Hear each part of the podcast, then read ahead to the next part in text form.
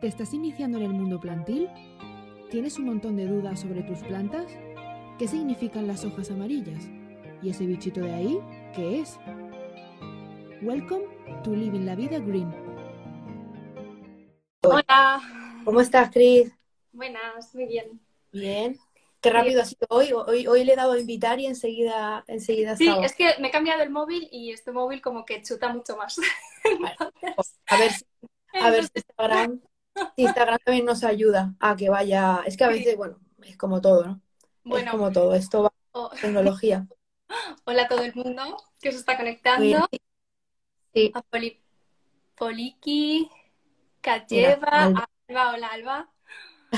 Chicos de la Pau. Bueno, hola a todo el mundo. Estamos muy puntuales Sí. hoy. Ay, qué bien, Silvi, me alegro que estés por aquí. hoy no me lo A pierdo. Daniel, hola Dani. Cepizza, uy, bien, bien. Ay, hola Mar, ¿qué tal? Sí, hay bastante gente hoy. Sí. Qué guay. Bueno, el tema es muy interesante, ¿eh? Hay que, hay que bueno, todos son interesantes, pero hoy está muy guay también. Bueno, es un tema que a todo el mundo nos gusta en el mundo de la jardinería. Para mí es como mi parte favorita de, de las plantas, más que cualquier otra cosa, más que los sustratos, los trasplantes, las luces, todo. Yo con, Claro. con los esquejes yo soy feliz. Sí, yo también, yo también. Si puedo sacar de algún lado lo que sea, es que es como un pedacito de vida que tú le puedes ahí dar Sí. fuerza para que... Además es que como las plantas las podemos hacer tantas virguerías, Sí. podemos experimentar mucho con ellas. Total. Y más me gusta. Ay, mira, hola Inma, ¿qué tal? He visto también a los planteros, Sí, todo, mira, siempre están, ¿eh? Siempre presentes. a Plantera Negra, hola, jo, ¿cuánto tiempo? Eh, ¿quién más? A Verónica, hola Vero, hola Julia. Bueno, bien, caras conocidas, así me pongo menos nerviosa. Sí, ya lo tenemos, ya lo tenemos bastante practicado y hecho ya. Ya somos, vamos, expertas casi. Vale, nos también también Gema Coti, hola Gema. No sé si, bueno, si queréis vamos empezando. Claro, sí. Bueno, como siempre, si quieres, doy un poco la introducción, como Sí, siempre, claro. costumbre. Pero bueno, como yo creo que casi todo el mundo que se conecta a la cita de cada miércoles, bueno, cada dos miércoles, eh, sabe más o menos qué hacemos. Eh, la sección es Living la Vida Green, como ya sabéis, y si no lo sabéis, pues nada, os lo informamos hoy aquí. Eh, y hoy vamos a hablar pues, de esquejes, que creo que es un tema eh, bastante chulo y que mucha gente le gusta, pero también hay muchas dudas detrás. Entonces hoy intentaremos con Chris pues dar algún consejo, resolver dudas que nos habéis ido dejando en el box durante la semana. Dudas súper interesantes, la verdad. Algunas han ido repitiendo que son bastante frecuentes, pero hay otras que son chulas para resolver. Y nada, como, como siempre contamos con nuestra experta, yo, yo te tengo aquí abajo, Cris, con nuestra experta Cris, que nos ayudará pues, a, bueno, a resolver esas dudas y, uh, y aprender un poquito en esta tarde de miércoles. Así que, Cris, si tú quieres añadir alguna cosita más. Eh, nada, que encantada de estar otra vez por aquí, que me hace mucha ilusión y que nada, que me alegra ver que la gente se motiva con los temas de los directos y que eso mola mucho. Hoy, lo que sí nos motiva muchísimo para seguir, al final es el motor. Vale, pues nada, bueno, lo primero que hemos hablado, ¿vale? De que los directos, aunque puedan durar más de una hora, vamos a intentar eh, Sí. centrarlo todo en una hora máximo, ¿vale? Entonces, eh, voy a dar pues una pequeña, una pequeña introducción botánica, como siempre, que a mí es lo que más me gusta, y luego directamente voy a pasar a, a las preguntas, ¿vale? Vamos a hacer más preguntas y respuestas, porque así vamos más al grano y las dudas que os surgen, más que yo daros aquí mil datos, ¿vale? Entonces, empezando por el principio, eh, que es la parte que más me mola, eh, ¿por qué podemos propagar nuestras plantas por esquejes? ¿De dónde viene esto? Eh, ya sabéis que yo hice un post hace un tiempito sobre este tema que se titula Si os quejas a tus plantas, necesitas saber esto, que bueno, básicamente viene a decir que la historia evolutiva vegetal es la que nos ha permitido que a día de hoy, dentro de nuestras casas, mm, de un trocito de planta podamos generar una planta gigante. ¿Por qué? Como sabéis, las plantas, eh, a diferencia de los animales, no se pueden desplazar por sí mismas eh, y esto les confirió una ventaja a través de los cloroplastos que simplemente poniéndose a la luz podían obtener energía y fabricar su propia comidita. Pero les dio una gran desventaja, que es que al no poder moverse, pues estaban un poco expuestas a la climatología del lugar donde crezcan y también a los animales que se los coman. ¿Vale? Entonces, las plantas, a diferencia de los animales, no pudieron especializar sus tejidos en órganos, porque si venía un bicho y se las comía, si perdían la cabeza, el corazón, eh, el cerebro, lo que fuera, pues adiós a la planta. ¿Qué hicieron las plantas entonces? Pues eh, eh, se basan en una estructura mínima autorreproducida muchas veces. Así que se parta por donde se parta la planta, estamos hablando en términos generales, digamos que siempre la planta va a poder rebrotar y el trocito que se ha roto por un animal, por el viento, por la lluvia o lo que sea, también va a tener la capacidad de sobrevivir por sí mismo, aunque en un principio no tenga raíces, simplemente porque puede obtener energía del sol. ¿Vale? Entonces, esto a día de hoy se ha traducido en que los plant lovers nos volvamos locas y podemos hacer un montón de cosas con nuestras plantas, recuperarlas de un ahogamiento, recuperarlas de una sequía y un montón de cosas más. Incluso, bueno, eh, propagarlas para regalar, que eso es lo que más me gusta a mí y seguro que más gusta a todas. Entonces, eh, bueno, simplemente recalcar eso, que detrás de nuestras pequeñas acciones en casa hay toda una historia evolutiva de las plantas que, que, bueno, hay un mogollón de tema, en Google podéis buscar un montón de información, hay un montón de libros de divulgación sobre el tema y creo que es una parte importante de los quejes, ¿vale? Entonces, ya metiéndonos más en el campo de la jardinería, eh, yo recomiendo cuando vayas de manera general los esquejes, mis tres puntos clave para que un esqueje tire para adelante sería eh, el tipo de la planta, tener muy claro cómo se propaga esa planta, porque claro, yo os estoy diciendo que todas las plantas, según se parten, se reproducen, se propagan, perdón, pero eh, dentro del mundo vegetal, pues ya sabemos que hay muchas especies, muchos tipos de crecimiento y hay plantas que vamos a poder propagar directamente por su tallo o por sus ramas, otras a través de las hojas, eh, otras con el peciolo, o sea que tenemos que tener muy claro qué tipo de planta queremos propagar y cómo esa planta se propaga, que una planta puede propagarse de una única manera y hay otras plantas que tienen varias formas de propagarse. Por ejemplo, la ceropegia, que la puede reproducir a través del tallito o directamente a través de una sola hoja. ¿Vale? Entonces, bueno, es importante. El segundo punto a tener en cuenta es el material que vamos a utilizar, el, el medio, ¿no? Si lo vamos a querer mm, propagar en agua, si vamos a querer utilizar arlita, perlita, vermiculita, bueno, hay como una infinidad de, opciones. Directamente en tierra también se puede propagar, ¿vale? Eh, ¿Qué nos va a hacer decidirnos por un medio de, de propagación u otro? Principalmente el tipo de esqueje por lo menos desde mi propia experiencia. Yo, por ejemplo, utilizo el agua directamente para propagar con esquejes de tallo, ¿vale? O con esquejes, mm, bueno, de hoja tipo, tipo senecio, que no sé si habéis probado esta técnica con el senecio, que es directamente meterla en agua. Y que sabéis que el senecio, donde cada bolita, cada bolita está unida al tallo, este sería el nudo. Entonces, al meter tantos nudos en agua, lo que hacemos es generar un montón de raíces ¿Y cuál es el objetivo de todo esto? Pues que la maceta, en vez de quedar una raíz agarrada y el resto cayendo, pues lo que hacemos luego es hacer una maceta bien tupida. Eso sería, pues, por ejemplo, mi objetivo con esta propagación. Pero luego tenemos otros objetivos, por ejemplo, a mí la ceropegia, pues yo quiero que esta ceropegia mm, no pierda la longitud que tiene porque me gustan las ceropegias que cuelguen pues así directamente.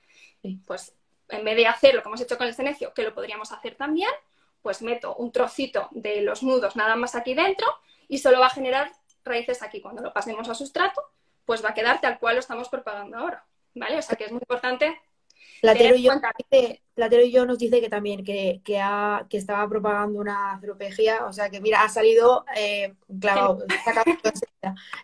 Genial. Pues tenemos que tener muy en cuenta la planta, cómo se reproduce, o sea, cómo se propaga la planta, cómo podemos esquejar las diferentes formas que hay y luego el otro objetivo que vamos a tener con ese, con ese esqueje. Pues ya os digo, cómo vamos a querer que quede dispuesto en la maceta o incluso si, pues yo que sé, lo vamos a vender o lo vamos a regalar o si lo vamos a utilizar para eh, hacer más frondosa una maceta de esa misma planta. Vale, Cris, perdón, eh, nos dicen que si puedes repetir lo del senecio. Ah, sí. Eh, a ver, os lo enseño. A ver, el senecio, ¿sabéis? Es que aquí se ve bien, ¿no? Esto suele ser pues la, cadena esta de perlitas. Entonces, donde está cada hoja, ahí unida, el tallito lateral es el peciolo y el tallo central es el tallo principal de la planta. Entonces, donde se une el peciolo con el tallo principal, ahí se, eh, digamos que es lo que se denomina nudo del tallo. El nudo del tallo, mira, se ve mejor aquí en este Stindapsus, ¿vale? Veis igual, es lo mismo. Hoja, peciolo, tallo. Y en el tallo, ¿vale?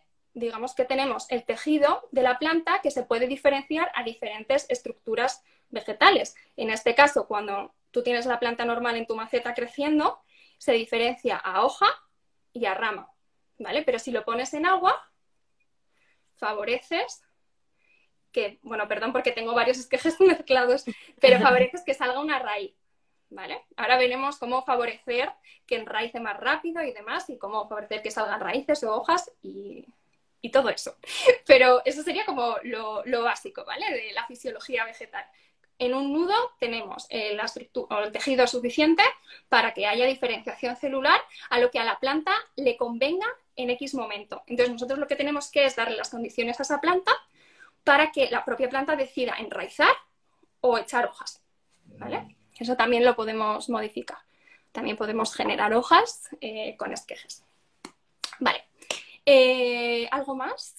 Que eh, no. A ver, bueno, han preguntado alguna pregunta, por ejemplo, la de las bolitas, dice, a ver, ¿no se pueden las bolitas meter todo bajo el agua a pesar de ser suculentas? Se puede. Lo que pasa es que, claro, esto luego en las preguntas lo iba a decir tenemos que tener muy en cuenta el tipo de planta, como decía. Entonces, a mí, en cuanto me empiece a enraizar, eh, la voy a pasar a otro medio de, propagación, probablemente directamente a sustrato, porque ya tiene raíz y ya la pondré en sustrato y la planta irá enraizando en sustrato normal. Eh, ¿Qué podemos hacer con las suculentas? Que sabemos que no les gusta el agua, que tienden a la pudrición y demás. Acelerar mucho más ese proceso de enraizamiento, que es el tercer punto que os quería comentar, que es el tema de los bioestimulantes. En los esquejes, una de las cosas que a mí me han aumentado muchísimo la, digamos, el éxito con mis esquejes y con las plantas baby es el tema de los bioestimulantes, para, concretamente para las raíces. Hay muchos tipos de bioestimulantes en el mercado y luego hay una pregunta específica donde os explico todo esto, ¿vale?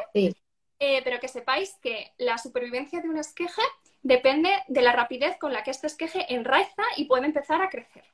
Cuanto más tarde un esqueje en enraizar, mayor es la probabilidad de que se vaya un poco al carajo. Entonces, nos tenemos en todo este proceso del esquejado, nos tenemos que centrar también pues, en favorecer el enraizamiento. Y una de esas, podemos favorecerlo con el medio ambiente, es decir, elegir las condiciones de cultivo más adecuadas para que enraicen, teniendo en cuenta la cantidad de luz, la temperatura, la humedad ambiental y demás, pero también podemos ayudarnos de otras cosas que son los bioestimulantes, para favorecer el enraizamiento, que es como una ayuda extra, como un, chute de energía que le metemos ahí a la planta que le dice, oye, que yo te doy eh, las herramientas para que tú me fabriques raíces. bueno, acelerar todo un poquito y favorecer que el esqueje pues, nos, salga adelante más fácilmente. Exacto, sí. Y bueno, y con respecto, bueno, yo lo suelto, porque como lo tengo aquí, lo tengo todo preparado, bueno, y corrigiendo lo que dices de los bioestimulantes y demás, por ejemplo, nosotros tenemos Strongest, que es específico para esquejes, lo, lo dejaremos en, historias, pero es específico para enraizar y para esquejes, porque aparte de nutrir, como también hace nuestro microbiota, que hemos hablado también de ella en, en otros directos, aparte de nutrir, que ya es y le fortalece a la planta, también pues ese chute de nutrición también le hace fortalecer las raíces y que, pues, que crezcan con más frondosidad y más rápida, que vamos, que va genial por lo que dices tú, que si se alarga mucho el proceso tiende a pudrirse o lo que sea y al final dices, pues no he podido esquejar, no he podido esquejar, pues le faltaba algo quizás a la pobre planta, un poquito de nutrición.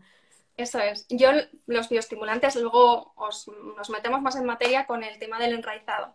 Pero los bioestimulantes, yo, si me habéis preguntado alguna vez eh, por privado y demás, sabéis que os digo que los utilizo en momentos pues, de este tipo cuando las condiciones ambientales son adversas para las plantas, que no tienen suficiente luz o la temperatura es muy alta o muy baja y necesitan como un poquito de ayuda para que sus funciones vitales puedan mantenerse por lo menos. Entonces, bueno, es un tema muy interesante para quien no lo sepa, lo sepa, los bioestimulantes son sustancias o microorganismos que ayudan a la planta a mejorar su fisiología. Su, eh, sí, su fisiología, ¿vale? A, ciertos procesos. Según qué tipo de estimulante utilicemos en cada momento, en cada situación, nos podemos ayudar pues para que crezcan hojas mm, más rápido, para que enraicen más rápido, para que puedan enfrentarse a las plagas de forma más eficiente, para poder prevenirlas de un estrés por situaciones ambientales adversas y demás, ¿vale? O sea que ahora hay muchísimo sobre este tema. Eh, y me alegra en verdad porque es algo que en planta de interior no había, hasta hace poco no, no, había llegado nada, no había sacado productos para plantas de interior porque tampoco se había hecho mucho, mucho estudios, sobre todo se hacen estudios para agricultura y bueno, nos hemos dado cuenta por fin que, lo podemos aplicar en planta de interior y para gente como yo que nos gusta mm, estar como en constante aprendizaje, pues es un paso más y bueno, que merece mucho la pena. Ya, ya veréis que, que sí. No sé si alguien de por aquí ya lo ha ido probando y nos quiere contar experiencias. Aquí nos preguntan que ¿cuál recomendarías para plantas bebé? De, entiendo que se refiere a, bioestimulantes para plantas bebé. Pues eso me lo voy a guardar secreto de sumario porque tengo una guía de cultivo botánico de plantas baby Así que ahí lo tengo todo contado. Con ahí guardado. Vale, hoy me voy a centrar en los esquejes de plantas baby, el proceso que yo utilizo, los bioestimulantes y demás. En el link de mi bio tenéis la guía botánica de plantas baby y el último apartado de todos, que es el kit de supervivencia de plantas baby, pues ahí yo cuento estas cosas, en concreto para raíces de, plantas baby, ¿vale? Y sobre todo también, que no por nada personal, sino por la gente que ha comprado la guía, pues bueno, que tampoco se sienta ahora un poco menospreciada, ¿no? Que yo valoro un montón el apoyo que me habéis dado con la guía, entonces todo lo referente que viene en la guía no lo estoy, no, no, lo, no lo desvelo públicamente, básicamente. Hay que mirar la vía, hay que coger la vía. Eh, tú, bueno, sigue porque yo estoy leyendo algunas preguntitas que nos están llegando por la parte de abajo. Tú sigue, yo me las voy guardando para... Vale, vale, pues vamos a empezar por las preguntas que nos dejasteis en el box, ¿vale? Estos días, por las historias. Igual, yo ya sabéis que las voy agrupando un poco cuando se parecen mucho, ¿vale? Para responder a, de una. Entonces teníamos, pues por ejemplo, Canelita Cactus, eh, Cintia 65 y Laila Romero 11, que nos preguntan cuándo debemos pasar el esqueje de agua a tierra. Yo creo que es una pregunta que siempre me hacen también con este tema. ¿Cuándo, ¿cuándo sabemos cuándo trasplantar? A ver, generalmente eh, siempre me venís con que tengo que esperar a que la raíz mida 5 centímetros, 10 centímetros, 1 mm, centímetro. Olvidaros del de lo que es el tamaño así de la raíz, de si mide más o mide menos. Yo lo que hago es siempre esperar a que la planta mm, dé signos de que se ha propagado correctamente, es decir, que ha enraizado. Y que además ese enraizamiento eh, le está siendo beneficioso, ¿vale? La planta es decir que no está enferma, ni le está costando crecer y está bien. ¿Cuándo sabemos que la planta en el esqueje está bien? Cuando además de verle raíces sanas, eh, pues ha crecido está, o está creciendo, tiene algún brote nuevo o ha tenido un brote nuevo y ahora es una hoja ya que se ha desenroscado. Ahí puedes decir que tu esqueje se ha propagado bien y ya está viviendo como una plantita. Y en ese momento puedes eh, hacer el, cambio de sustrato. ¿Qué ocurre? Que es verdad que hay plantas que mm, no crecen tan rápido, por ejemplo la, el senecio, ¿vale? Mm. Y que a lo mejor, bueno, pues eh, puedes trasplantarlo un poquito antes. Eso ya depende de tu ojo jardinero. Yo, por ejemplo, con el senecio que os estoy enseñando aquí, ahora mismo, claro, es que no sé si se ve. Sí, sí que se ve, Cris. Vale, voy a buscar la raíz que la tenía controlada. Vale, aquí... No sé si es que da el reflejo. Bueno, aquí hay un par de raíces que no se ven porque son chiquititas, chiquititas. Como solo hay dos de todo este volumen de planta, pues yo me voy a esperar a que más partes de la planta tengan raíces. Entonces, puede ser que cuando el resto de partes de la planta haya echado raíces, estas raíces, que son las primeras, ya estén más largas. Mm, no hay, no hay que paniquear con este tema. Lo que importa es más el proceso de ese cambio de sustrato que el tamaño de las raíces como tal. ¿Vale? Luego hay otro, otro tipo de plantas que tienen raíces muy, muy finitas. Por ejemplo, no sé si habéis probado alguna vez peperomia o calateas y no sé si alguna más, las begonias, por ejemplo, que son, eh, en general son plantas que se propagan principalmente por hoja, ¿vale? Y lo tengo por aquí, os lo voy a enseñar, que me he preparado ejemplos. Qué guay. Soy una profe aplicada. Bueno, claro. yo estas las propago por perlita, por perlita húmeda, ¿vale? Entonces, ¿qué sucede? Que si tú tienes una hoja que te ha enraizado, me parece perfecto. Esto significa que el esqueje va bien, o sea, que la planta está reaccionando y esa hoja no se ha muerto y el, lo que es el punto de crecimiento de la raíz está activo y la planta quiere seguir adelante. El siguiente paso es que salga más hojitas. No sé si lo veis bien. ¿Vale? Yo en estas plantas que tienen la raíz tan finita, siempre me espero, pues eso, a este punto, por ejemplo, que tiene ya varias hojitas y parece una mini planta, una planta miniatura, ¿vale? ¿Por qué? Porque estas raíces, pensad que cuando hay un cambio de sustrato, las, raíces eh, se tienen, cambian morfológicamente y todo ese proceso de cambio morfológico y nuevo enraizamiento, porque tienen que generar nuevas raíces de acuerdo al nuevo medio de sustrato, les supone mucha energía y estrés fisiológico que tienen que combatir. ¿Vale? Eh, ¿Qué supone eso? Que la planta tiene que obtener mucha energía.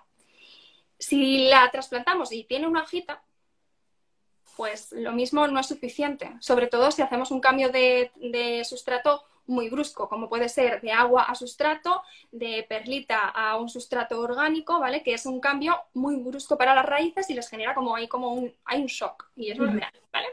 Entonces, en este tipo de plantas que son más delicadas, que las raíces son más delicadillas, yo os recomiendo que esperéis por lo menos a que tenga varias hojitas y ya sea más una planta establecida, ¿vale? También tened en cuenta eh, que si dejáis la planta un año, imagínate en agua o lo que sea, que ya no es una planta recién fabricada, sino que ya se ha establecido bastante, las raíces han crecido mucho, el cambio de agua a sustrato o de perlita a sustrato orgánico o cualquier cambio que le hagáis de sustrato, eh, le va a costar mucho más que si hacéis el cambio de sustrato cuando la planta todavía es jovencita. Y esto es igual, porque como el cambio de sustrato conlleva cambios morfológicos en las raíces, una planta más bebé eh, tiene una flexibilidad de aclimatación, de adaptación mucho más amplia que una planta adulta, cada vez más adulta, cada vez más madura, como lo queramos llamar. Entonces eso, pues también tenedlo en cuenta y no dejéis vuestros, esquejes ahí súper olvidados, que luego igual tenemos eh, estrategias para favorecer este cambio, aunque la planta sea más grande o haya madurado más. Pero yendo a lo que favorece, pues mejor cuando la planta todavía no ha, crecido mucho ni lleva muchísimo tiempo en su medio de cultivo. De ahí que tampoco tenéis que esperar a que tengáis unas raíces. Claro. Sí, que podéis esperar, podéis, ¿vale? ¿cómo, podemos hacerlo? Pero mejor si pues esas raíces son lo suficiente para que la planta pues ya se desarrolle y crezca y demás, pero tampoco va a, va a ser un impedimento para que se adapte a otro tipo de sustrato, a vuestro sustrato final, ¿vale? Eso una pregunta, Cris. ¿Hay un término medio entre, por ejemplo, si tenemos una, una, un esqueje en agua y lo queremos pasar a sustrato, ¿hay un paso previo, un paso medio? Porque nos está preguntando... Ah, vale. Pues es que, claro, nos está preguntando si puede ir a musgo y de ahí tirar. Vale, pues sí. Claro, de hecho, es la siguiente pregunta, ¿vale? De Planting Imperfección, que nos pregunta cómo pasar, eh, cómo pasar los esquejes a tierra y que no mueran en el intento. Vale, aquí tenemos varias estrategias y todas son igual de válidas y esto pues un poco igual a cada maestrilla tiene su librillo. Y yo he probado todas y en general todas me han ido muy bien. Eh, la primera, digamos, como lo mínimo que tenemos que tener en cuenta cuando vamos a hacer un cambio del, propio sustrato del esqueje es no alterar el resto de condiciones ambientales. Es decir, que si tú tienes a tu esqueje delante de la ventana, cuando hagas el cambio, la maceta la pones ahí, delante de la ventana, ocupando donde estaba el recipiente del esqueje. Eso es como lo básico y lo mínimo. ¿Por qué? Porque, como decimos, ya, ya la planta está sufriendo cierto estrés por ese cambio.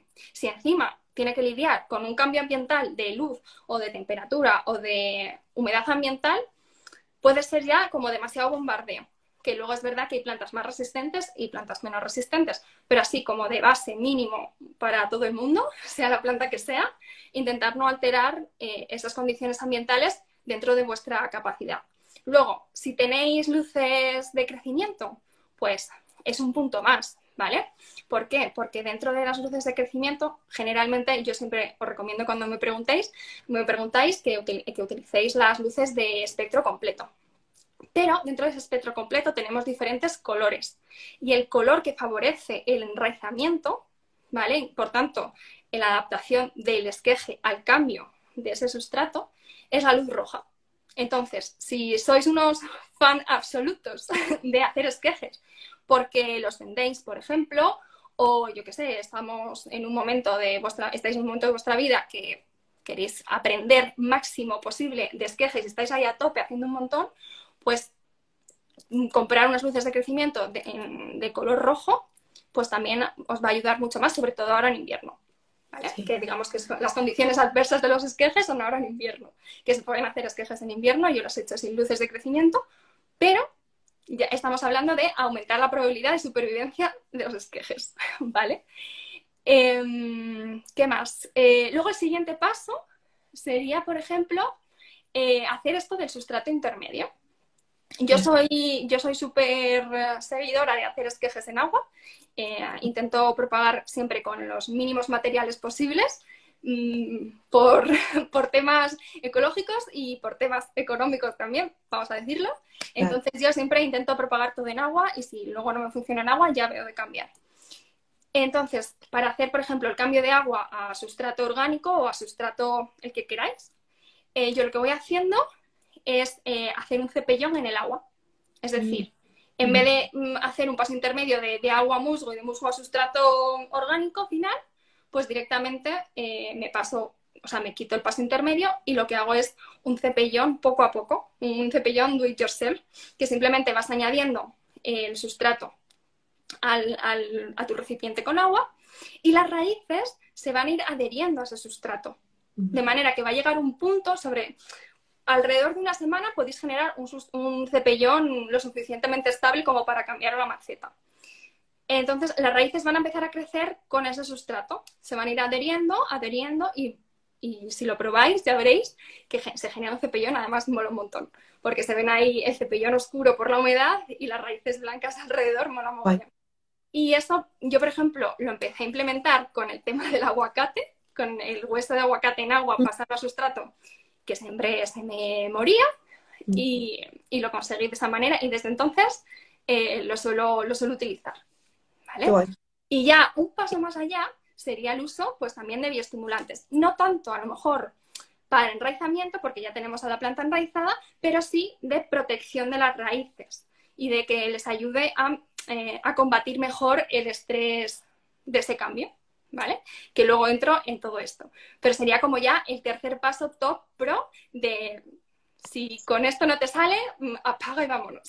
o sea que, ¿vale? Los bioestimulantes en estos pasos de que se generan tanto estrés a las plantas, que son cualquier tipo de cambio en su crecimiento, porque recordad que las plantas en la naturaleza no se mueven del sitio donde están, pues siempre va a favorecer muchísimo eh, el proceso y la probabilidad de éxito que por eso insisto mucho y por eso soy tan fan de los bioestimulantes. Vale, eh, no sé si hay algún, alguna duda respecto a esto. Pues mira, bueno, hay, gente que se ve que ha probado esa técnica. Nos ha preguntado si lo que te referías tú del cebollón es pues, ir añadiendo tierra al, recipiente que tiene agua y demás. Sí, yo le he contestado, le, he contestado que, sí, pero bueno, por si querías añadir alguna Vale, pero porque alguien la, ha ido mal con eso. No, o sea, eso no. Dice, pero ¿te refieres añadiendo sustrato de tierra al agua? Eso una... Sí, ah, vale, Así como comentario. Y luego dice, pues a mí no me salió adelante. Yo, a ver, es que es un mundo. Al final, las condiciones, es como siempre lo decimos, las condiciones de cada casa también conllevan a la supervivencia del esqueje y demás. Entonces en el tipo de, o sea, el tipo de planta y demás. Yo, por ejemplo, el tema de sustrato intermedio lo hago con potos, filodendrons, mosteras, el aguacate, o sea, con raíces que son duras, duras, que son gruesas, no con las raíces de las peperomias. Las peperomias directamente de la perlita las paso sustrato. O sea, hago diferentes procedimientos. Simplemente son estrategias que podemos utilizar con nuestras plantas. ¿Vale? A lo mejor si quieres preguntar por una planta en concreto, te puedo decir lo que yo suelo hacer, ¿vale? Para que me salga adelante, ¿vale? Eso, otra cosa que se me olvidaba, no hace falta tampoco crear el cepellón en agua. Podéis pasar las raíces al sustrato siempre y cuando mantengáis el sustrato húmedo, que también es muy importante. Porque ya sabéis que hay veces que hay técnicas que no nos funcionan, no porque la técnica no sea válida como tal, sino porque hemos, hay algún paso o algún otro condicionamiento que hace que eso no ha tirado hacia adelante, porque a lo mejor hiciste el cepellón y la humedad ambiental no era suficiente, mm, las raíces se secaban o lo que, o sea, te pongo un ejemplo aleatorio que se me ocurre, ¿vale? Que es lo malo de la jardinería, que cada cual eh, pues tiene que saber muy bien qué está cambiando y qué no está cambiando. Y luego hay una pregunta en concreto sobre una Sansiberia que, bueno, que ya lo, vemos, ¿vale? Pero eso es muy importante. Y que si esa técnica no te ha funcionado, prueba con otra hay, varias estrategias. Claro. Mira, aquí nos preguntaban con respecto a lo que estabas diciendo, que si hay algún método más exitoso que otro, igual mm, pues más eh, enraiza más en agua, en musgo, en erlita, en sustrato. Bueno, creo que eso es según la planta, como hemos dicho claro, antes, ¿no? Claro, yo esto siempre lo digo. La botánica es una ciencia, pero la jardinería no es una ciencia. ¿Vale? Depende mucho de la, de la, experiencia de las manos que traten a las plantas y de un poco también vosotros eh, cómo valoréis las, las, situaciones. Que a lo mejor yo os, puedo decir, pues a mí en agua esta, esta especie no me ha enraizado y me ha enraizado en perlita. Y yo sé que hay gente que le enraiza en agua y en perlita no. Mm, ¿Vale? O sea, porque es lo que digo, porque no es solo una condición, sino que afectan muchas condiciones. Las condiciones ambientales son las que más afectan. Y a lo mejor, yo qué sé, la persona que está enraizando en agua ha utilizado un enraizante y yo que lo estoy utilizando en perlita no me enraiza, es porque a lo mejor simplemente me falta el enraizante para que tenga el mismo éxito. Y que luego no todas las plantas, como siempre os digo, hablamos en generalidades, pero las plantas también son individuos y también, tienen, también les afecta su propia genética. ¿Vale? Por eso hay muchas veces cuando hacemos este tipo de reproducciones eh, de propagaciones por nudo, no todos los nudos acaban echando raíces. No sé si os habéis fijado. Hay nudos que sí que echan raíces o que empiezan antes a enraizar y otros nudos que no se activan ni para atrás. ¿Vale? O sea que son detalles que te los da un poco también la experiencia y que tenéis que tener, que tenéis que tener en cuenta. ¿Vale? Que a mí, en general, propagar en agua me va fetén, me va bastante bien. Y sé que hay gente que no puede propagar en agua porque todo se le echa a perder y se le pudre todo. Sí, totalmente. Perfecto, Cris. Entonces yo intento dar como pautas así de varias estrategias diferentes que yo he probado y veo que, bueno, más o menos van funcionando y que tienen detrás también un poco su, su demostración científica, ¿no? Como el tema de los bioestimulantes, que no es no es echar azúcar y ya, que es algo que está testado, ¿vale? Y que está mm, documentado y se vende con etiqueta. Claro, exacto, pues genial. Es ir probando. Al final ya lo sabemos. Si no es con una, es con otra técnica y saldrá. creo que también es algo guay, ¿no? De la jardinería. Claro. yo siempre digo que en jardinería lo que mola es que es un constante aprendizaje y que tú tienes que ver con qué, es, qué, qué se te da bien. Dentro de todas las posibilidades que hay, lo que se le da bien a tu vecina puede que a ti no se te dé igual de bien por diferentes razones. Tendría que ir a tu casa a hacer un estudio de las condiciones de, todo. de tu casa. Totalmente. Realmente. Es que es muy complejo, es muy complejo, claro que sí. Vale. Vale, a ver, mira, aquí nos hablan de un potus lemon que dice que, bueno, que si lo pasa a sustrato, malamente. Em, vamos a ver. Eh, vale, sí, mira, tengo una pregunta a raíz de esta, de esta otra pregunta de Noemí Plaza que me dice, mis esquejes suelen funcionar mejor en agua que en sustrato los puedo dejar siempre ahí, ¿no? Que es un poco esto. Pues a ver, pues lo que decía al principio, depende un poco del objetivo con el que tú hagas el esqueje. Si tú haces el esqueje para mm, hacer más frondosa una maceta, pues a lo mejor no te interesa tenerlo siempre en agua, porque cuanto más tiempo lo dejes en agua y vaya madurando la planta, luego más difícil le va a costar a la planta hacerse a otro sustrato. Pero si no tienes ese objetivo y tu objetivo puede ser pues propago para cultivar en agua, pues los puedes dejar ahí. Tienes que cambiar el agua frecuentemente, tienes que fertilizarlos igual y demás, ¿vale? Pero pueden vivir en agua, sí. La mayoría de plantas se pueden desarrollar raíces en agua y vivir en ellas.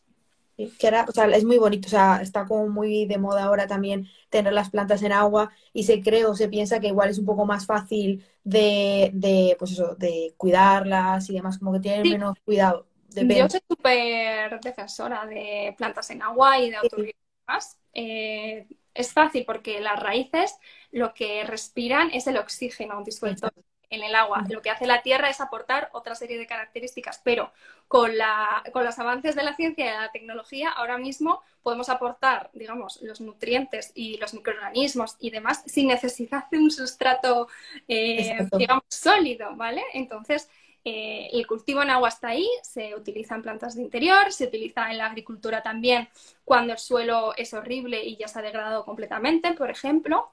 Y, y bueno, y te ahorra pues ciertas cosas, pero también tienes que tener en cuenta que tienes que cambiar el agua con cierta frecuencia, que te pueden salir hongos igual, que te pueden salir algas, o sea, tiene sus contras también. Claro. Es verdad que a nivel cultivo se nos hace más fácil en casa. Sí, totalmente. No, y es bonito porque ves al final ves el crecimiento de la raíz, o escondida Hombre, desde luego, para ver si, si, tu planta se empieza a poner pachucha y lo tienes en agua y el jarrón es transparente, de, de un solo vistazo puedes saber si es por algo de las raíces o descartas eso. o sea que eso también facilita mucho, facilita mucho el cultivo de, pues en casa, de gente amateur como, como nosotras. Claro. Mira, nos pregunta que con qué se fertiliza en agua eh, bueno, lo hemos dicho, bueno, se puede utilizar, como has dicho tú, Cris, bioestimulantes como, como los que tenemos Strong. Biofertilizantes, eso es. O también hay fertilizantes que son específicos para cultivo en agua. Exacto, exacto. Lo dejaremos en historias, luego cuando acabe el directo lo dejaremos para que lo tengáis de referencia y, um, y demás. Pero bueno, si, si, si, se ha llegado tarde y demás, se vuelve a escuchar el directo, que al principio hablamos, hablamos también sobre ello, que bueno, Cris nos explica súper bien. Eso es. Vale, pues eh, a ver. Vale, vamos a pasar justo al hilo de lo de cultivar en agua, ¿vale? Los esquejes vale. natural. Eh, 6 y 13, es que miro para abajo porque tengo las preguntas apuntadas. Sí, sí, sí, yo también tengo aquí. vale. Eh, 6 y 13 nos dice, cuando, los, eh, cuando pones los esquejes en agua se llena, supongo que todo el frasco, o se pone poca agua y cada cuánto hay que cambiar el agua. Pues a ver, esto igual, depende de cómo estés propagando en agua. Si estás propagando con el típico mm, tarro así, ¿vale? Pues hombre, te compensa llenar bastante el agua para que tape todos los nudos que tú quieres que enraicen. Pero si, por ejemplo, estás propagando en perlita, como yo aquí, aquí seguro que en cámara, no lo, o sea, no lo muestro más porque se vuelca. Seguro que la perlita parece que está seca, pero está húmeda. ¿Qué pasa? Que no está flotando en agua. Entonces, eso tenéis que tener muy en cuenta, pues eso, cómo estáis haciendo la reproducción, la propagación, perdón. Entonces, eh, medios de este tipo, perlita, vermiculita, que vais a propagar en, este tipo de recipientes abiertos, ¿vale? Que lo que nos interesa, más que tener agua, es tener humedad, ¿vale? Porque yo esto, como os he mostrado antes, lo meto dentro de una bolsa transparente o lo cierro con tapa, ¿vale? Lo que nos interesa es generar un ambiente húmedo que es lo que va a estimular todo ese enraizamiento. Pero hay otros tipos de esqueje que tienes directamente en agua, que lo que te interesa es que mínimo el agua que, pones, que pones cubra los nudos que quieres favorecer que, que enraicen. claro.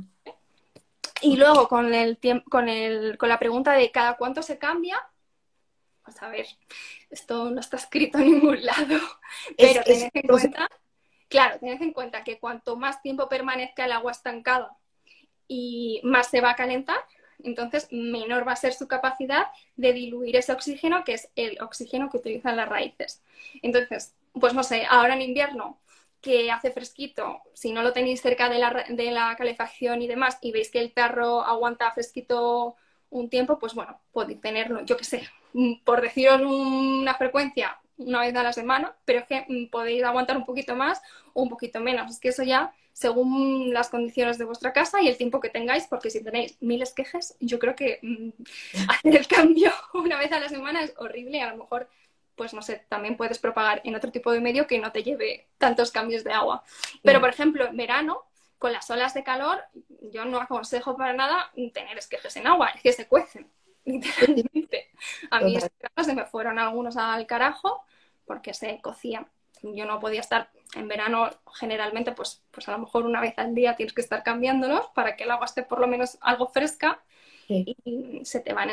Entonces, bueno, hay que tener en cuenta un poco, pues también esto, que no es lo mismo eh, esquejes en invierno que esquejes en verano. Totalmente.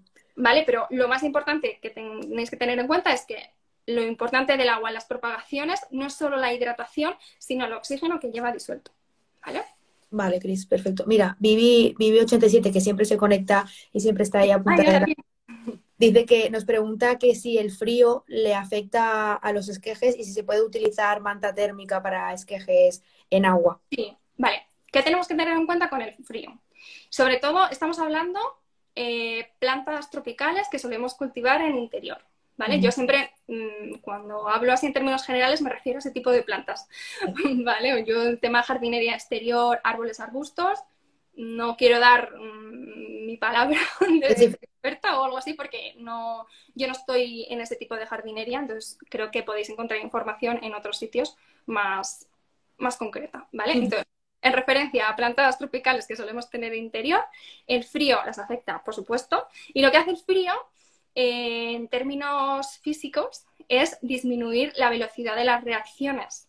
¿Vale? Esto, si nos vamos adentro del tejido vegetal, ¿qué reacciones están dando en nuestros esquejes? Pues la planta intenta producir fitohormonas de enraizamiento, como son las auxinas, ¿vale? Ya hemos dicho que la velocidad con la que enraiza un esqueje favorece o su éxito, ¿no? Cuanto menos tarda en enraizar, más, más probabilidad de éxito tenemos que el, el esqueje salga adelante. Si el frío nos ralentiza todo esto, pues obviamente la probabilidad de que el esqueje no prospere o tarde mucho más en prosperar son muy altas. ¿Qué pasa? Que dentro de casa, pues si tenemos la calefacción o lo tenemos en un lugar tipo eh, las cabinet y demás, pues no nos vamos a preocupar. Si tenéis problemas de frío, podéis poner mantas térmicas. Yo nunca las he utilizado, no me han hecho falta. Y, también sé de gente que pone eh, encima del router las propagaciones. Oye, por poder se puede, ¿no? Pero a lo mejor si se os cae el agua os, acordáis de, los muertos de la persona que os lo recomendó. pero, se puede utilizar, ¿vale? el calorcito puede ayudar. También tened en cuenta que cuanto más calor le deis a una propagación, si la tenéis en agua, ¿qué pasa con el oxígeno? Que diluye, disuelve menos el oxígeno y tenéis que estar cambiándolo más tiempo. Entonces, no os vayáis hacia los extremos, siempre un poco con cabeza. Y dentro de casa, 18 grados, si tenéis un mínimo de 18 grados ahora en invierno, los esquejes, bueno, pueden prosperar. El problema sería más del tema de la luz, yo creo, que tengan suficiente luz para obtener la energía suficiente. ¿vale? Que es lo que decíamos al principio. Perfecto, Luis. Eh, ¿Más cosas? ¿Sigo a la siguiente pregunta? Sí, sigue. Yo voy mirando si hay alguna pregunta más, pero vamos priorizando las que nos van dejando siempre en el box, que siempre, bueno. vale, pues mira, esta pregunta, eh, bueno, son varias, eh, que nos la hace la Sanjora de Lucía, que nos está por aquí, Locoplantas, eh, y X, XB 1976. Todo es el tema bioestimulantes. Preguntas en concreto. ¿Cuáles son mis aminoácidos de confianza para favorecer el enraizamiento? ¿Sirven los bioestimulantes para ayudar al enraizamiento? Y eh, algunos o sea, recomendar algunos productos que potencien el enraizamiento y el crecimiento de las raíces y su modo de uso.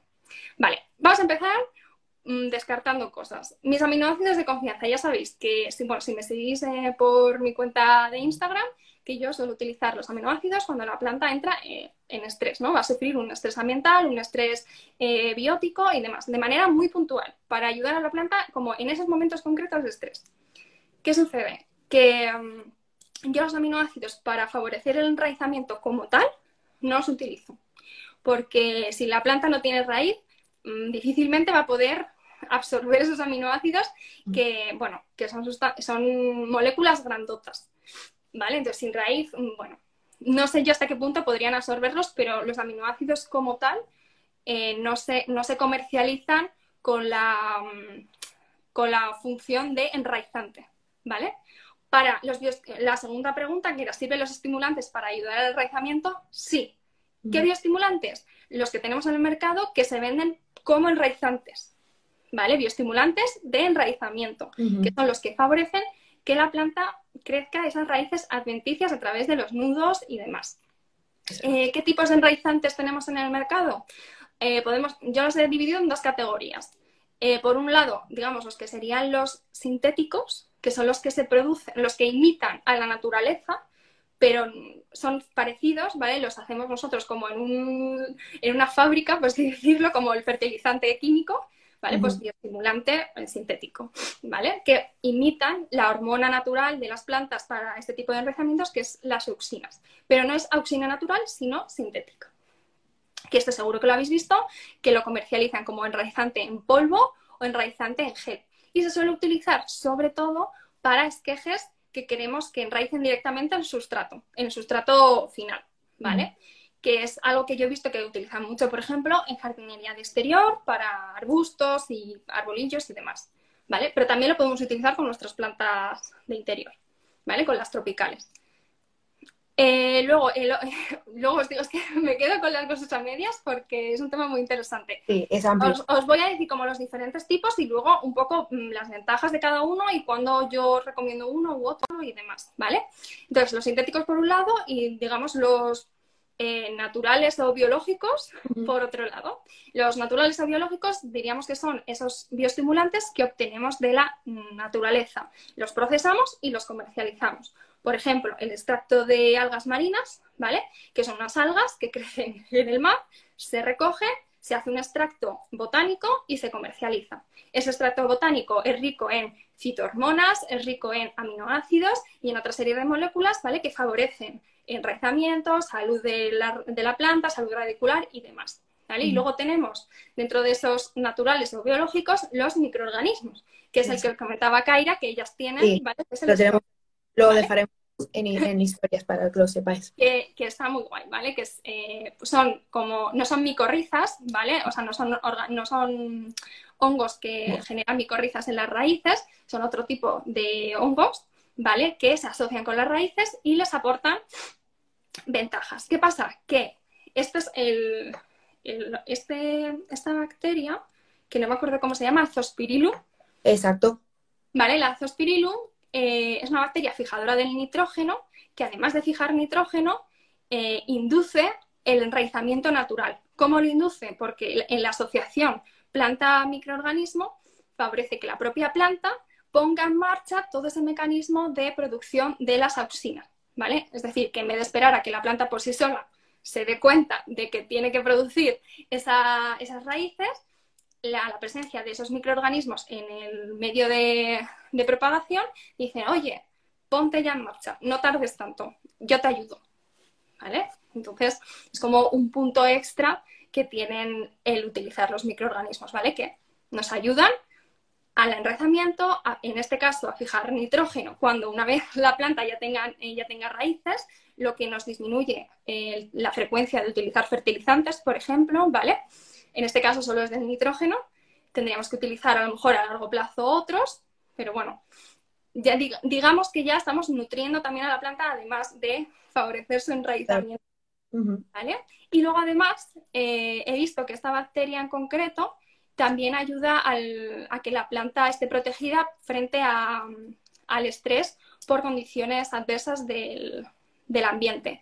Un puntazo de esto es que en los cambios de sustrato, si hemos, si hemos añadido este tipo de bioestimulantes que son vida, hemos añadido vida a las raíces, la probabilidad de que esas raíces se adapten mejor al sustrato, a los cambios de ambiente que hay a su alrededor y demás, va a ser mucho más alta. Entonces, bueno, ya os digo que aquí cada uno que puede utilizar lo que quiera, pero tened en cuenta siempre el objetivo. A lo mejor si vais a vender los esquejes y ya está, y queréis hacer como esquejes en masa, pues con la hormona de enraizamiento artificial es suficiente porque lo podéis poner directamente en sustrato y según enraicen venderlos. Pero si van a ser para vosotros o para alguna amiga, familiar y demás, pues es más interesante en los bioestimulantes eh, de este tipo naturales o biológicos, biológicos. más favorecer el enraizamiento, pues bueno, os vais a asegurar una salud más próspera de la planta. Exacto. Eso es un poco lo que yo quería transmitiros, que en el mercado ahora mismo hay muchísimas opciones y que hay varios diferentes tipos que hacen lo mismo, pero el objetivo puede ser diferente. Exacto. Vale, pues no sé si hay dudas de este tema. Intenta condensar para que me dé tiempo a todo. No, está genial. Se ha explicado, vamos, estupendamente. Al final, es lo que dices tú, es hay mucho gama, pues al final una parte más, pues más natural, más desde, el, desde la idea de cuidar a la planta, no de hacerlo lo más rápido. Los procesos, como siempre, hay que tenerlos en cuenta, que la planta tiene procesos y hacer una cosa de manera rápida, eh, al final siempre va a ser algo perjudicial, pero de una manera lenta y respetando sus procesos y dándole una ayuda de manera biológica y natural, pues hmm. siempre va a ser mejor. O sea, tanto para, como para las personas. Sí. Que ya os digo que en jardinería para un mismo resultado hay varias estrategias, pero todo depende del objetivo que te propongas con ese resultado. ¿vale? Hay, hay mucha gente que utiliza los aminoácidos como yo los he utilizado, ¿vale? para momentos concretos, pero a lo mejor lo ideal eh, para que la planta esté sana, si nosotros estar esclavos, estar pendientes de echar aminoácidos o no, es, por ejemplo, utilizar hongos micorríficos y demás. O sea que yo siempre abogo siempre por el tema de, nutrir el suelo a través de la vida, ¿vale? No solo de, utilizar químicos. Pero esto cada uno es un mundo y a lo mejor hay gente que le gustan más las químicas y, compra un montón de productos y otras personas, pues a lo seguro, ¿vale? Nos vale para varias cosas. Exacto, Gris. A ver, bueno, unas preguntitas más. preguntitas que tengo.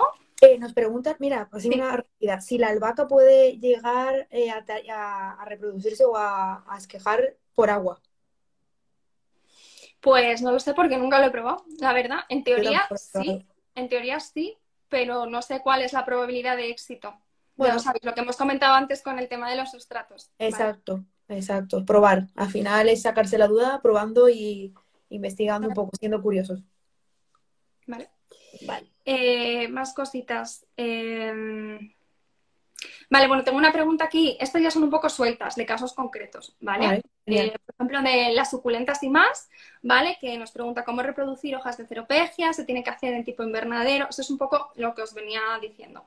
Yo puedo reproducir la ceropegia directamente así, en agua, ¿vale? Para que, bueno, en este caso, mirad que os enseñe tiene aquí ya los tubérculos estos mm. y perfecto, ¿vale? A través de los nudos del tallo. Y otras personas sé que cortan la hoja o directamente ponen la hoja en el sustrato y humedecer el sustrato y con la tapa del, del tupper o con film o tal consiguen hacerlo. Yo, por ejemplo, a partir de hoja no me, no me acaba de convencer porque la prueba, o sea, sí que algunas hojas me acaban como enraizando, pero la mayoría no, entonces, bueno, mmm, no, no, solo, no solo tender a, utilizarlo. Sí que, por ejemplo, lo que hago aquí con el, con el senecio me sale mucho mejor que si pusiera esto en sustrato y esperara que cada bolita enraizara. Pues no sé, eso no, me acaba de convencer. Está interesante como experimento, pero yo después de probar varios intentos no me termina de convencer tanto como ponerlo, por ejemplo, así. Claro, bueno, voy probando. Eh, he visto a ah, Ann. Hola, Ann, que no te había visto. A mí en agua se me pudre siempre la ceropegia. ¿Ves? Pues esto es una de las cosas que os digo. A mí en agua me funciona casi todo, la verdad. Estoy muy contenta y a otra gente se le pudre. ¿Cómo puedes evitar pudrición? Esto va un poco al hilo de otra, de otra pregunta que me hace Wandering Red Beard, que me dice que no logras quejar la sensibilidad en agua, que siempre se le pudre y que no sabe qué hacer. A ver, lo que os digo, eh, experimentar con estas cosas. Si en agua siempre se te pudre, puedes probar acelerar los procesos de enraizamiento, que además la Sansiberia tarda la vida y media en enraizar. Pues utiliza algún tipo de biostimulante, prueba. O directamente hazlo en, sustrato, en sustrato para, para suculentas. O hazlo en otro sustrato que en vez de tener tan encharcado el, la zona de las raíces, mantenga la humedad, como decíamos, ¿no? Con la perlita, por ejemplo, que no es tan agresivo a lo mejor con, las, con la Sansiberia en tu casa. ¿Vale? Yo la Sansiberia en perlita genial, en agua, por ejemplo, en esas plantas, la tengo aquí. Esas plantas que en agua no me sale. No te sale. ni para atrás. Lo he intentado varias veces y esto no va. Bueno, pues no pasa nada. No me, o sea, me frustra un poco, obviamente, porque yo prefiero siempre el agua antes que cualquier otra cosa, pero eh, cuando lo probé con perlita sí me funcionó, entonces la próxima vez que vuelva a reproducir Sansiberia lo haré con perlita. La Sansiberia, por ejemplo, es de esas plantas que también a mucha gente le sale directamente la, la propagación en, en, sustrato. Pues oye, ¿vale? Sí, ya os digo que si se os resiste esta, la que os he enseñado, no tiene, no tiene bioestimulantes ni tiene nada. O sea, directamente quería probar a ver si ahora que me he mudado de casa, pues no sé, sonaba la planta con esto, pero no. No, las ansiberias no me quieren en agua.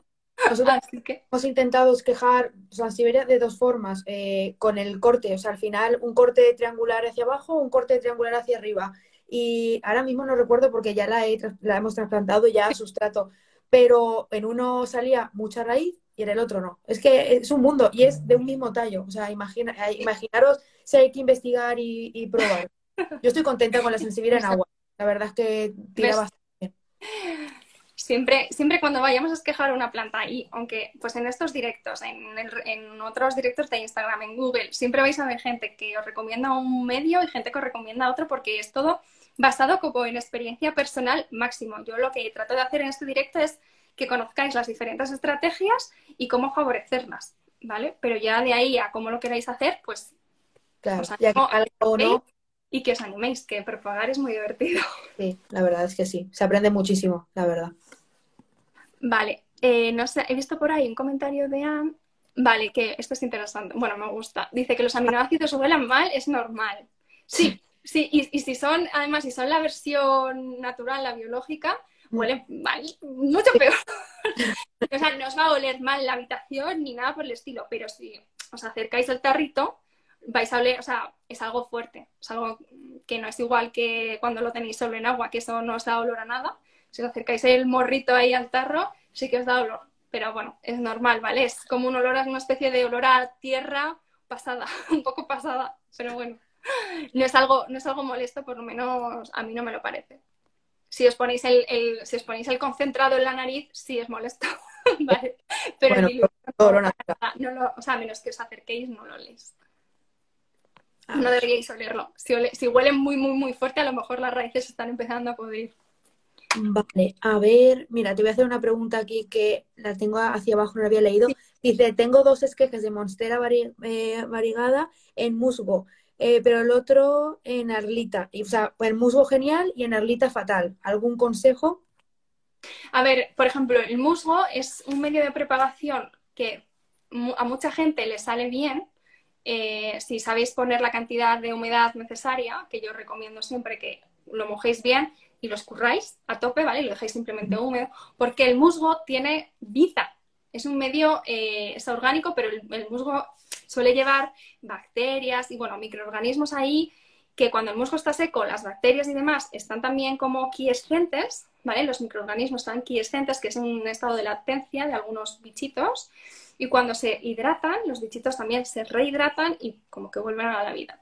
Entonces es como una especie de bioestimulante natural, ¿vale? Por eso el musgo es muy famoso en temas de reproducción y sobre todo la gente que colecciona plantas, uno de los medios de propagación que más utiliza es el musgo y es, a lo mejor, lo saben o no, solo, a lo mejor solo saben que les, les va bien, pero la razón principal es todo eso, que llevan vida, en el, hay, hay vida en el musgo, hay vida microbiológica ahí dentro. Entonces, una forma de sustituir el musgo es pues, utilizar otro medio de propagación y microorganismos por un bioestimulante.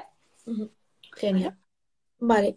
Luego, mira, Anne está bastante cooperativa hoy. O sea, dice, pero luego al secarlo, sí, ¿cómo lo volvemos a hidratar si no podemos escurrirlo y demás? Con un pulverizador. Exacto. Un atomizador, de hecho, no un pulverizador de gota gorda, sino un atomizador de gota muy fina, Mm. ir cogiéndole el punto. Eso es a, a medida. Es, sí, es complicado. Sí. Yo- Mm, A mí el musgo no me gusta por muchas razones, pero bueno, eso también, el rehidratarlo es complicado, sí. Sí. Y tienes que tener un poco de maña. Vale, por aquí no veo más preguntas. No sé si quedan algunas del box, Chris. Eh, sí, queda, bueno, me quedan algunas. Eh, hay una interesante que me pregunta XB1976, dice, de plantas que pones en recuperación en agua, ¿vale? Que les tratamos como un esqueje. ¿Cómo sabes o cu- cuáles son los signos de que la planta se está recuperando? Vale, pues a ver, así en términos generales, eh, hola Hitor, Eh, el primer signo es que la planta no pierda hojas, ¿vale? Digamos como, por lo menos no pierde hojas. El siguiente signo es que veas crecimiento en las raíces, ¿vale? Algún tipo de crecimiento radicular sano, blanquito, bonito. Y ya el tercer punto de, vale, la planta está realmente tirando hacia adelante es que empieza a sacar brotes nuevos, ¿vale? Y ya está como funcionando, literalmente, ¿vale? Si la planta empieza a tirar hojas y las raíces se pudren, no saca ningún crecimiento nuevo, no está, no está yendo bien, tienes que ayudarla. Vale, y luego no, hemos tratado todo. Luego hay- había un par de preguntas sobre jardinería de exterior. Sí. Eh, a ver, no nos queda tiempo, es que son y 29. Entonces, como yo no me considero una persona que os pueda aportar extra de información en este tema, porque literalmente es que sería mirar Google por mi parte, ¿vale? Porque como yo no tengo experiencia, tampoco puedo decir, pues yo hago esto y me funciona, porque sería como un poco mentiros y tirarme el pistón, ¿vale? Entonces, para las, para las personas que habéis preguntado por el jazmín y por esquejes de arbustos, eh, hay un montón de información en Google, ¿vale? Simplemente es buscar la fuente adecuada. Pero bueno, esto también es igual, seguro que es ir probando. Lo, más, lo que más aconsejan es hacer estacas de, de la planta y ponerlas en sustrato directamente con el raizante. ¿Vale? así, en términos generales, pero no puedo, o sea, no puedo dar más información porque es que sería un poco, no sé, no sería esto por mi parte, no sé cómo deciros. Entonces, bueno. Bueno, que lo intenten. Siento, mucho no poderos dar tips sobre este tema. Ya, bueno, es, el tips el que has dado ahora, pues puede servir. Entonces, al final es como todo, ir probando y, y bueno, un poco de ayuda de Google y investigar un poquito y ver lo que mejor, mejor se nos da. Vale. Bueno, no sé si hay, se han quedado preguntas por responder. No, ha ido todo, he ido bastante siguiendo, la verdad, y las que nos van enviando aquí abajo también las hemos ido respondiendo, porque como estaba, al final, todas las preguntas del box con las que han ido surgiendo en el directo eran todas muy parecidas, entonces al final hemos ido tratando todas.